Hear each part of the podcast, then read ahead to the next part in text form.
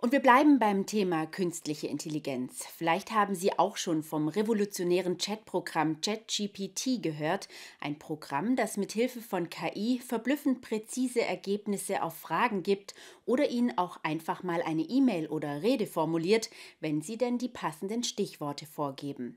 Wir haben uns unter anderem mit der Professorin für maschinelles Lernen der Universität Tübingen, Ulrike von Luxburg, die Sie im vorherigen Beitrag schon kennengelernt haben, über Chat ChatGPT unterhalten. Wir sind erleichtert. Das neue populäre Sprachmodul ChatGPT kennt auch unseren Sender RTF1. Doch was ist jetzt eigentlich dieses ChatGPT, von dem alle Welt gerade spricht?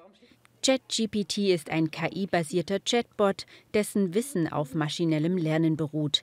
Entwickelt wurde es von dem US-amerikanischen Unternehmen OpenAI, das ihn im November 2022 veröffentlichte. Es ist so, dass man quasi einen Text eingibt und dann reagiert ähm, die App dann quasi auch mit einem Text, der quasi beschreibend ist. Und ähm, man kann damit viele tolle, tolle Dinge tun, wie sich zum Beispiel Reden vorschreiben lassen oder auch eben E-Mails schreiben lassen oder Aufsätze schreiben lassen.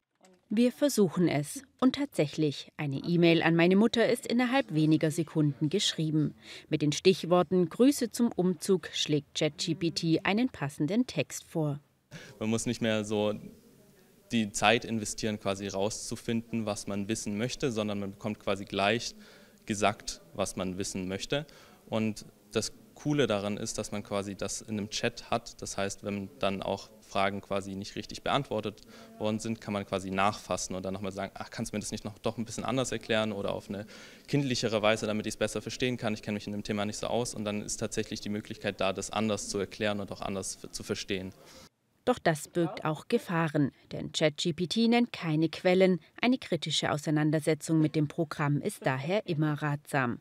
Ulrike von Luxburg, Professorin für maschinelles Lernen an der Universität Tübingen, zeigt sich ebenfalls fasziniert von der App.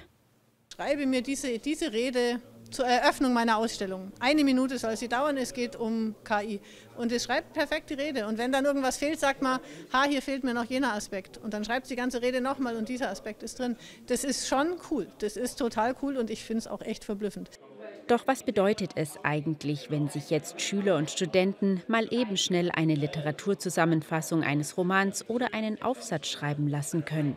Aber ich glaube, die Herausforderung wird so sein, mit den Schülern zusammen zu üben, wie, wo, also erstens vielleicht, woran man erkennt, ob so ein Text irgendwie authentisch ist oder nicht und auch woran man erkennt, was in dem Text stimmt und was nicht. Weil natürlich dieses Chat-GPT, das, das reproduziert ganz vieles, also Wissen und Texte, die im Netz sind, aber kombiniert sie auch neu und manchmal kommt dabei was Sinnvolles raus und manchmal kommt kompletter Humbug raus.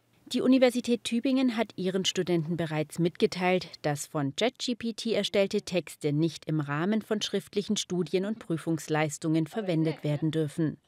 Eines ist jedoch bereits klar, ChatGPT wird bereits als das neue Google gehandelt und weitaus mehr als beispielsweise Instagram oder TikTok genutzt.